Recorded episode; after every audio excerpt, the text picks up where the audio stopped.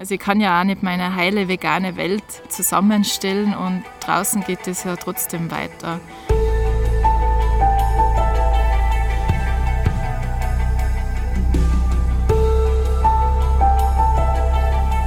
Veganinchens Stimme.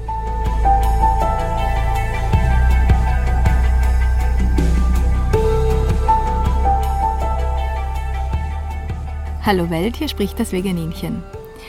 Von der Bauerfrau Martha, der letzten Sendung zur nächsten Bauerfrau. Ich heiße heute ganz herzlich und mit großer Freude Tamara willkommen.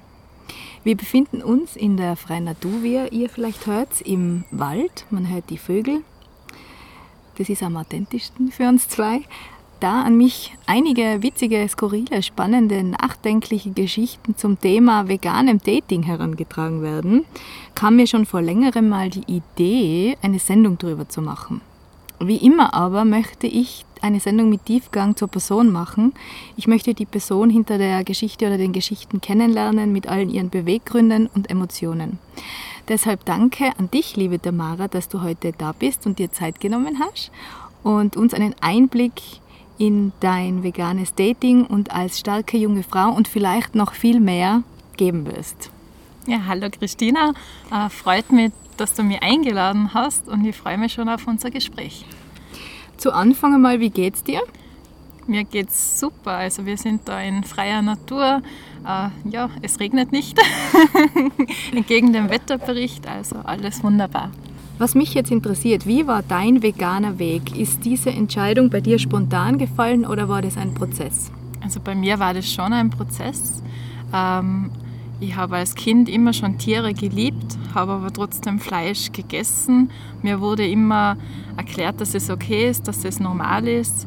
Mit den Jahren ist mir aber immer mehr bewusst geworden, dass ich das eigentlich nicht will und mit schlechtem Gewissen Fleisch isst und bin dann mit äh, 16 Jahren vegetarisch geworden, weil ich auch einen Dokumentarfilm gesehen habe über ein Schwein. Und der Knackpunkt war da eine Szene, äh, wo die Schweine betäubt werden und am Fließband äh, dann herunterkommen und ein Schlachthausmitarbeiter alle paar Sekunden einem Fleisch einfach ein Messer in die Kehle rammt. Ähm, und da war einfach für mich äh, klar, dass ich an dem ganzen System nicht mehr teilhaben will. Und äh, vegan bin ich dann vor viereinhalb Jahren geworden. Äh, da war ich in der Schweiz auf einem Seminar Meditieren mit Tieren von der Stiftung Felsentor und wir haben uns da die ganze Woche äh, vegan ernährt und da habe ich eigentlich gesehen, wie einfach das ist und seitdem bin ich vegan und will auch nicht mehr zurück. Das habe ich gar nicht gewusst, dass du das gemacht hast. Das ist ja total toll. Vielleicht können wir da einmal dann drüber reden in einer mhm. anderen Sendung. Wahnsinnig toll. Ähm, wie ist es da damit anfangs gegangen und äh, geht es da jetzt anders damit als am Anfang? Wie ist es mit deinem Umfeld gewesen? Also am Anfang war es schon ähm, ja, eine Umstellung beim Einkaufen. Es wird einem dann bewusst, wo überall Milchpulver drinnen ist oder pulverisiertes Ei.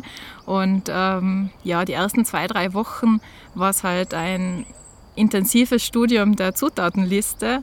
Aber man kauft ja eigentlich immer relativ das Gleiche und dann hat man das recht schnell heraus. Äh, mein Umfeld, ähm, ja, meine Familie hat sich damit ein bisschen schwer getan. Die haben das Vegetarische schon nicht ganz verstanden. Vegan war dann nochmal abstrakter. Aber schlussendlich kennen sie mich und sie wissen, dass ich alles mache, wovon ich überzeugt bin und sie akzeptieren es mittlerweile. Bei mir war das so, zuerst fängt es bei der Ernährung an und dann zieht es weitere Kreise. Natürlich Kleidung ist auch dabei, aber man lebt einfach viel gewaltloser. Also mir fallen auch zum Beispiel in sozialen Strukturen Machtungleichheiten auf. Ich bin sehr viel sensibler gegenüber dem worden, wenn in einer Situation jemand schwächerer ist und jemand stärkerer. Geht es dir da auch so, dass sich das ausweitet auf viele Situationen? Ja, das stimmt schon. Also für mich ist das auch ein ständiges Arbeiten an sich, also dass einem immer mehr Themen auffallen, äh, die einfach ungerecht sind und einfach so viel Ungerechtigkeit äh, beinhalten. Und äh, ich denke mittlerweile beim Einkaufen viel mehr darüber nach, wo kommt es her. Also 80 Prozent von dem Gemüse, das ich kaufe, ähm, ist aus der direkten Umgebung und ist Biogemüse. Ich schaue auch, dass ich möglichst unverpackte Lebensmittel kaufe, weil ich einfach nicht mehr dazu beitragen will, dass so viel Müll entsteht. Das gleiche bei so Gewaltstrukturen. Natürlich interessiert man sich als Frau daran, ähm, wo eigentlich noch Ungerechtigkeiten in der Gesellschaft verankert sind, wo Frauen benachteiligt werden. Wenn man über die Ländergrenzen hinausschaut, dann fällt einem natürlich auf, ähm, dass da noch ganz, ganz, ganz viele Baustellen sind auf der Welt. Und wie lebst du deinen Aktivismus? Gehst du aktiv raus? Sprichst du Menschen an? Provozierst du Menschen vielleicht auch? Schreibst du Leserbriefe oder wie lebst du das? Ähm, also früher habe ich es da, darauf beschränkt, dass ich einfach über Facebook meine Freunde ähm, immer wieder damit konfrontiere mit diesem Thema Fleischkonsum, Milchkonsum. Ich habe dann vor zwei Jahren begonnen beim Tierschutzvolksbegehren mitzuarbeiten und das war das erste Mal, dass ich wirklich aktiv geworden bin und äh, eine Erfüllung eigentlich drin gefunden habe. Und mittlerweile äh, bin ich regelmäßig beim Infostand vom VGT dabei und informiere halt Leute und äh, drücke ihnen einen Flyer in die Hand und das ist einfach schon ein gutes Gefühl für einen selber, dass man zumindest versucht, die Welt ein bisschen besser zu machen. Dankeschön dafür. Jeder, der das macht, Dankeschön von Herzen. Um auf unser Thema heranzuführen, möchte ich zuerst einmal etwas erklären. Und zwar gibt es das sogenannte Second Trauma. Trauma. Das hat die Melanie Joy definiert. Und sie sagt, der Karnismus, das ist das unsichtbare Glaubenssystem, dass Menschen darauf konditioniert sind, Tiere zu essen. Und das verzerrt ihre eigentliche Wahrnehmung von Fleisch, Milch, Eiern und so weiter. Da wird die Gewalt ausgeblendet dass dieser Karnismus existiert, dieses Glaubenssystem, zusammen mit dem globalen traumatischen Ereignis, das Veganer und Veganerinnen erleben, nämlich dass jeden Tag Millionen, Milliarden Tiere geschlachtet werden und wir nichts machen können, dass jetzt in dem Moment gerade wieder Hunderttausende sterben, bestialisch abgeschlachtet werden.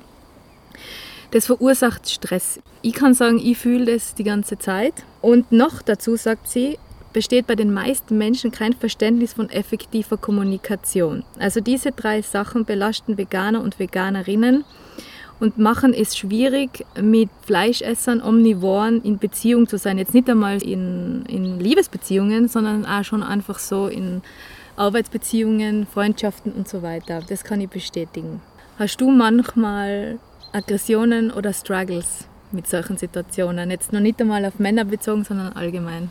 Ja, also kommt laufend vor, wenn gerade wieder ein neues Aufdeckungsvideo auftaucht äh, von einer Tierfabrik oder so, ähm, dann bin ich schon sehr wütend, dass Leute immer nur da mitmachen, obwohl es genug Bilder direkt aus Österreich gibt, wo man sieht, wie Tiere behandelt werden. Und es gibt einfach das, was immer als humanes Schlachten bezeichnet wird, das gibt es nicht. Ja. Und da habe ich meine Aggressionen und oft auch wirklich in meinem Umfeld, ähm, dass ich nicht mal diese Menschen überzeugen kann, ähm, einen veganen Lebensweg äh, zu gehen.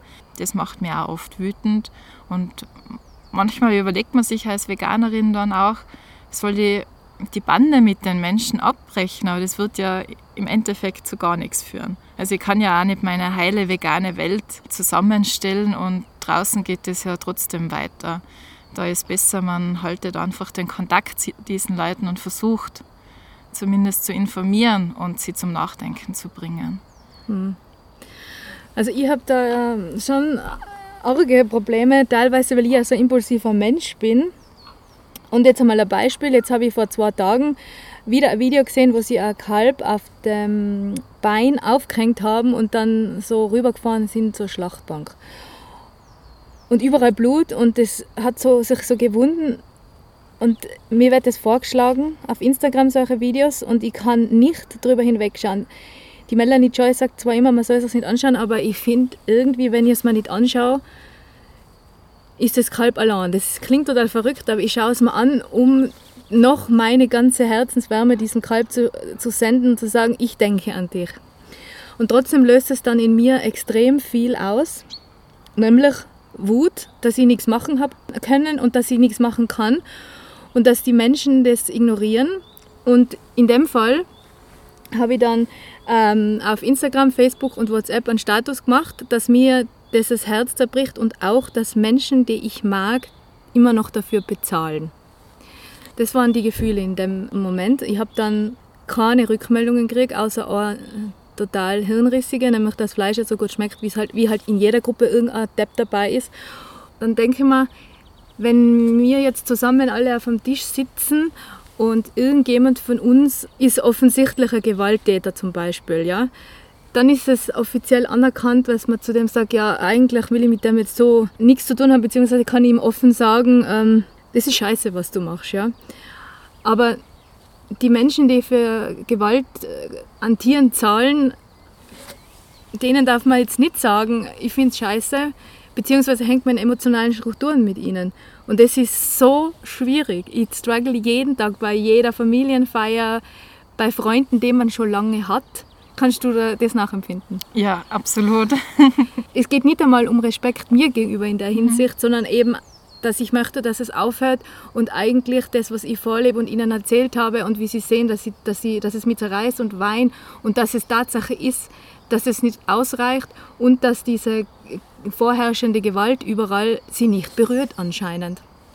Ja, es ist auch schlimm, dass man sich als Veganer eigentlich immer rechtfertigen und entschuldigen muss, obwohl die Gewalt einfach bei den anderen liegt. Ja, und dass wir, man extrem ist, wenn man das an einem Tisch anspricht, sind wir die Extremen. Ja. Dann kommen wir jetzt zur Partnersuche. Wie ist es dir gegangen als vegane Singlefrau in Tirol? Hast du da skurrile Sachen erlebt oder tolle Sachen? Ich glaube, das Skurrilste ist immer, dass äh, wenn man einem Mann erzählt, dass man vegan lebt, ähm, viele einfach sagen, ja, es ist überhaupt kein Problem. äh, und sie äh, sich eigentlich gar nicht damit auseinandersetzen, ähm, was das alles beinhaltet und mit sich zieht ich habe dann als Erfahrung dann immer schon angefangen, die Männer sehr schnell zu briefen, was das beinhaltet. Also, dass in meiner Wohnung kein Fleisch gegessen wird. Also, da, äh, das ist meine heile Welt. Da kommt kein Stück Wurst hinein und kein Stück Fleisch. Ja, und wie haben die Männer darauf reagiert dann? Also haben sie gesagt, ja, ich mache das aus Respekt vor dir oder ich mache das aus Respekt vor den Tieren oder wie ist das dann weitergegangen? Ja, also ich habe nie von den Männern erwartet, dass sie sich ändern. Also wenn ich jemanden gedatet habe, der Fleisch isst, dann wollte ich immer nur, dass er akzeptiert und toleriert, dass ich so bin und das ernst nimmt. Also nicht drüber lacht, keine blöde Witze drüber macht. Ähm, und dann habe ich es auch toleriert, wenn er Fleisch isst. Aber wie gesagt, halt nicht in meiner Wohnung. Aber bevor jetzt äh, quasi mm, du in irgendeiner Beziehung zu einem Mann getreten bist, in dem ihr es mhm. einmal getroffen habt, Hast du da auch bei den Kontaktanzeigen krasse Sachen erlebt? Ich habe ja zum Beispiel gesehen, dass manche unter ihren ähm, Inseraten stehen haben, bitte keine Veganerinnen. Mhm. Das ähm, kommt häufiger vor. Ähm, das ist mir sogar sehr lieb gewesen, weil dann weiß man gleich, äh, wer auszuschließen ist und er weiß auch, dass ich auszuschließen bin. Ähm, dass das anscheinend so wichtig ist, ähm, dass die Frau Fleisch isst. Hat mich immer wieder verwundert, aber ja, ist halt in deren Welt so. Ich habe sogar mal kurz einen gedatet, der war gelernter Metzger und Jäger, äh, zu meiner eigenen Verwunderung. Ähm, hat aber den Metzgerberuf zu der Zeit auch nicht mehr ausgeführt. Das hätte man niemals vorstellen können, wenn einer ähm, arbeitet und den ganzen Tag Tiere umbringt oder mit Fleisch hantiert und dann kommt er zu mir nach Hause und es wäre total absurd gewesen. Ähm, aber ich muss sagen, mit dem habe ich besser über dieses Thema Fleischkonsum reden können, wie mit manchen anderen Männern, die einfach äh, aus Coolness heraus sagen, Fleisch schmeckt und ich lasse mir das nicht nehmen und Männer brauchen Fleisch, weil der das einfach ähm, seltsamerweise mit mehr Respekt gesehen hat, das ganze Thema. Ach, das ist interessant.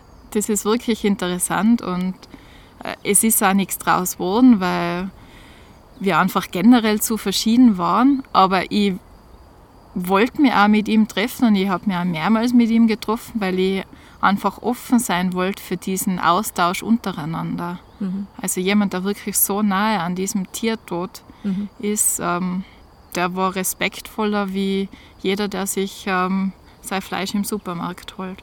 Aber da, da Gratulation oder dass du da so tolerant bist und so offen. Und das öffnet wahrscheinlich auch mehr Kommunikationswege, weil ich würde sofort wieder denken, das ist wahrscheinlich auch ein Vorurteil, wenn der es schafft, Tiere zu schlachten, dann kann das kein liebevoller Mensch sein oder ich hätte immer ein bisschen Angst und so. Also, mhm. Aber diese offene Einstellung ermöglicht dir natürlich auch, dass du die mit mehreren treffen kannst oder größere Auswahlmöglichkeiten hast, weil gerade in Tirol ist es jetzt nicht so, dass vegane Männer in Massen herumlaufen.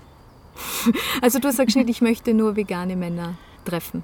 Ich habe mir diese oder ich habe mich nicht so eingeschränkt in meiner Suche, weil es eben nicht äh, die große Auswahl gibt.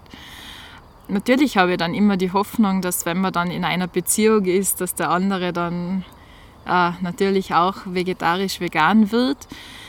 Aber ich muss sagen, in den letzten zwei Jahren, wo ich dann auch als Aktivistin tätig äh, geworden bin, ist mir das immer wichtiger geworden, eigentlich, dass äh, oder einen Partner zu suchen, der selbst äh, eben vegan oder vegetarisch ist, weil es für mich einfach immer unvereinbarer wird.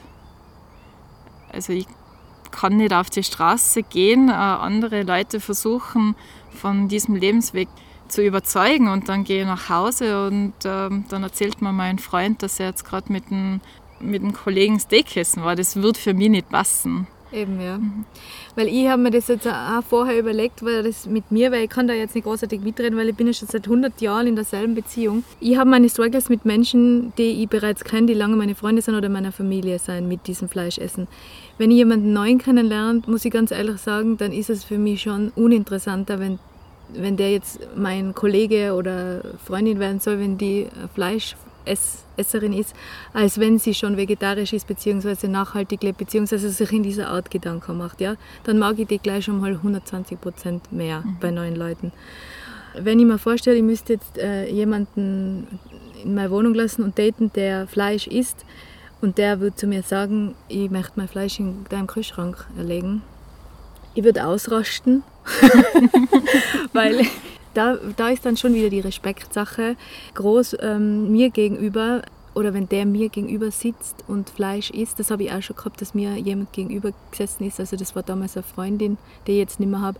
Die hat das Fleisch gegessen und das ist ihr da so runtergerannt, der Fleischsaft auf der Seite. Hat sie gesagt, äh, du graust dich, gell? Sie gesagt, dann habe ich gesagt, ja, ich graus mich unendlich, aber halt auch vor der Art, nicht gleich vor dem, was sie dort macht es geht wahrscheinlich auch viel Streitenergie dann in einer Beziehung drauf. Man fühlt sich dann nicht gesehen, wenn man sagt, ich, ich halte es nur schwer aus. Mhm.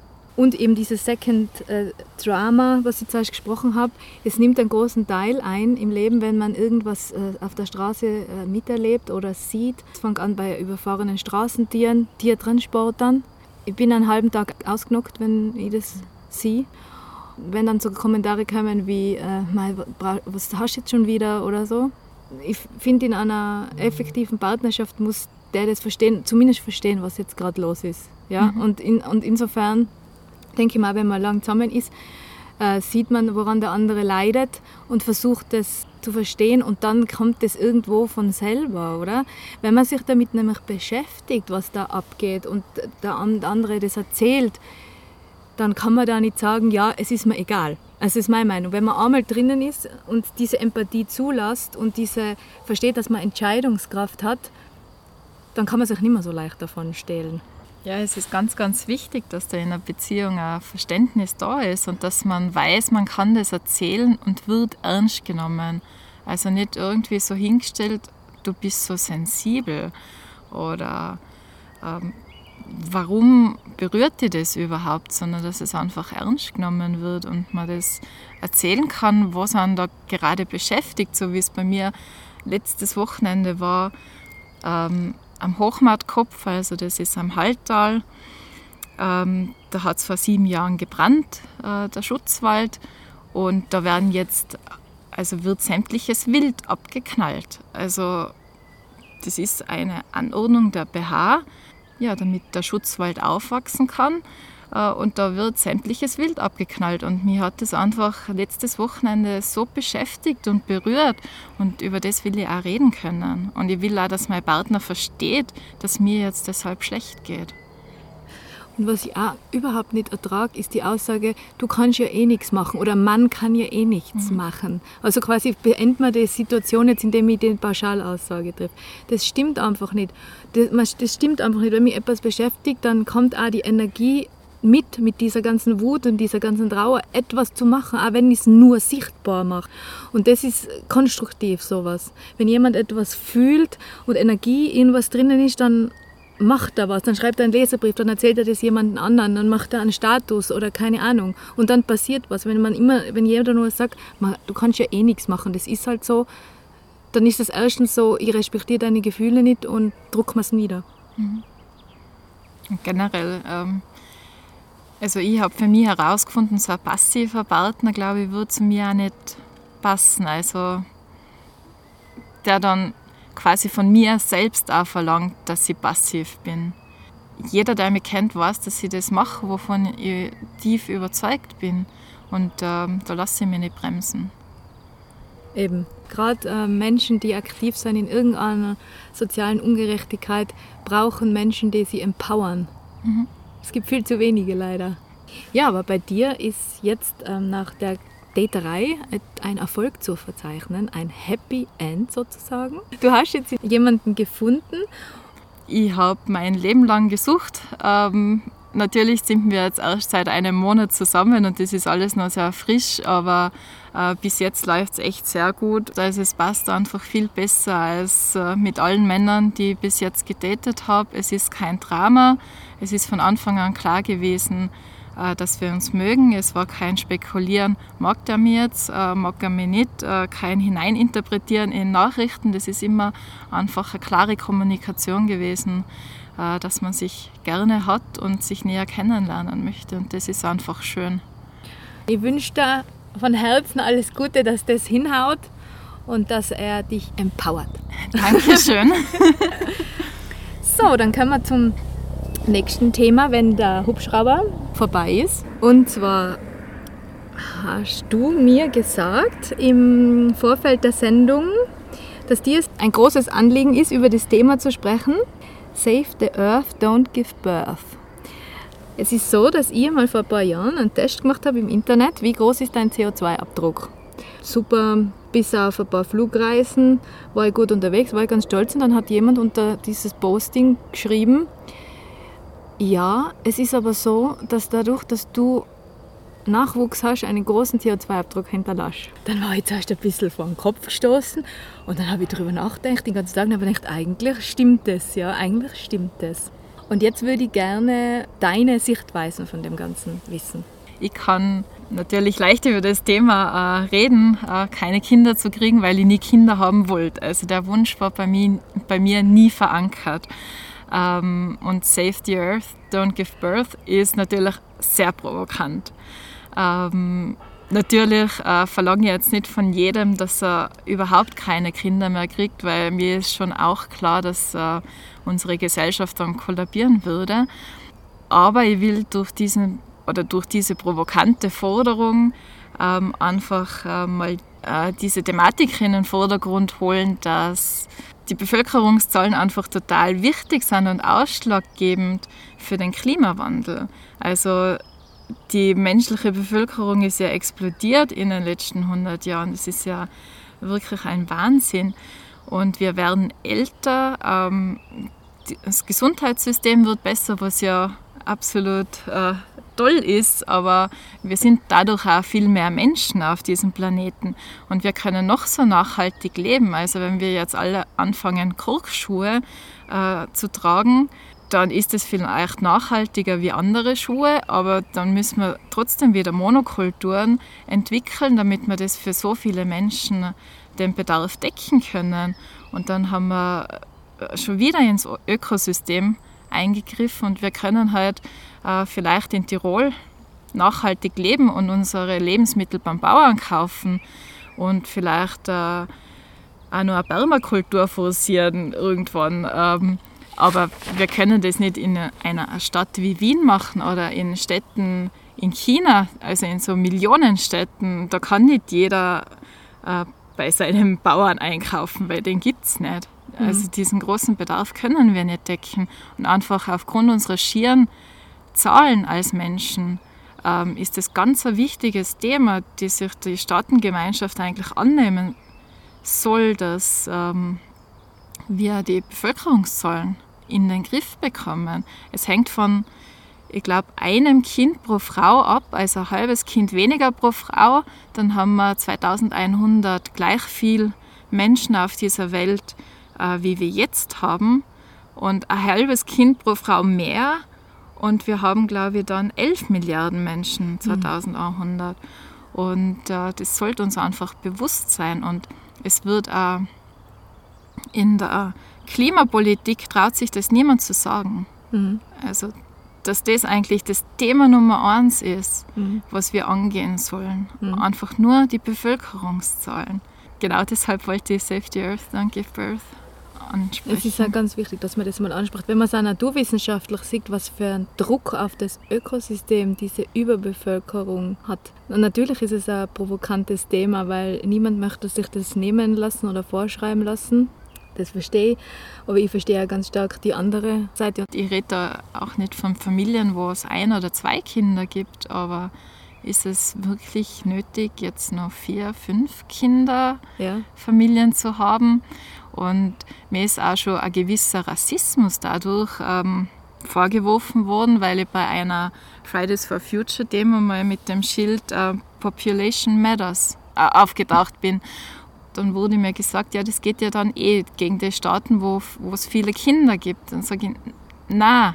Und ich will ja auch nicht in diese Staaten hingehen und sagen, ihr macht es falsch und ihr dürft nicht so viele Kinder kriegen, sondern man weiß, dass äh, durch das Empowerment von Frauen, also dadurch, dass man ihnen ein Recht auf Bildung gibt und auf Selbstbestimmung, die Kinderzahlen ja ja von automatisch sinken. Ja. Und das wäre einfach wichtig, Frauenrechte zu ermöglichen und Bildung zu ermöglichen. Wenn man das Thema so in Gruppen bespricht, dann heißt es immer so lapidar, ja, aber genau solche, die sich darüber Gedanken machen sollten, ein Kind bekommen und mit dem sie sich dann eben auch intensiv beschäftigen und das fördern und das dann quasi die Welt auch in einer Weise verändern wird, anstatt dass andere sechs bis sieben Kinder bekommen und sich um keine so kümmern können, wie wenn du eins intensiv förderst.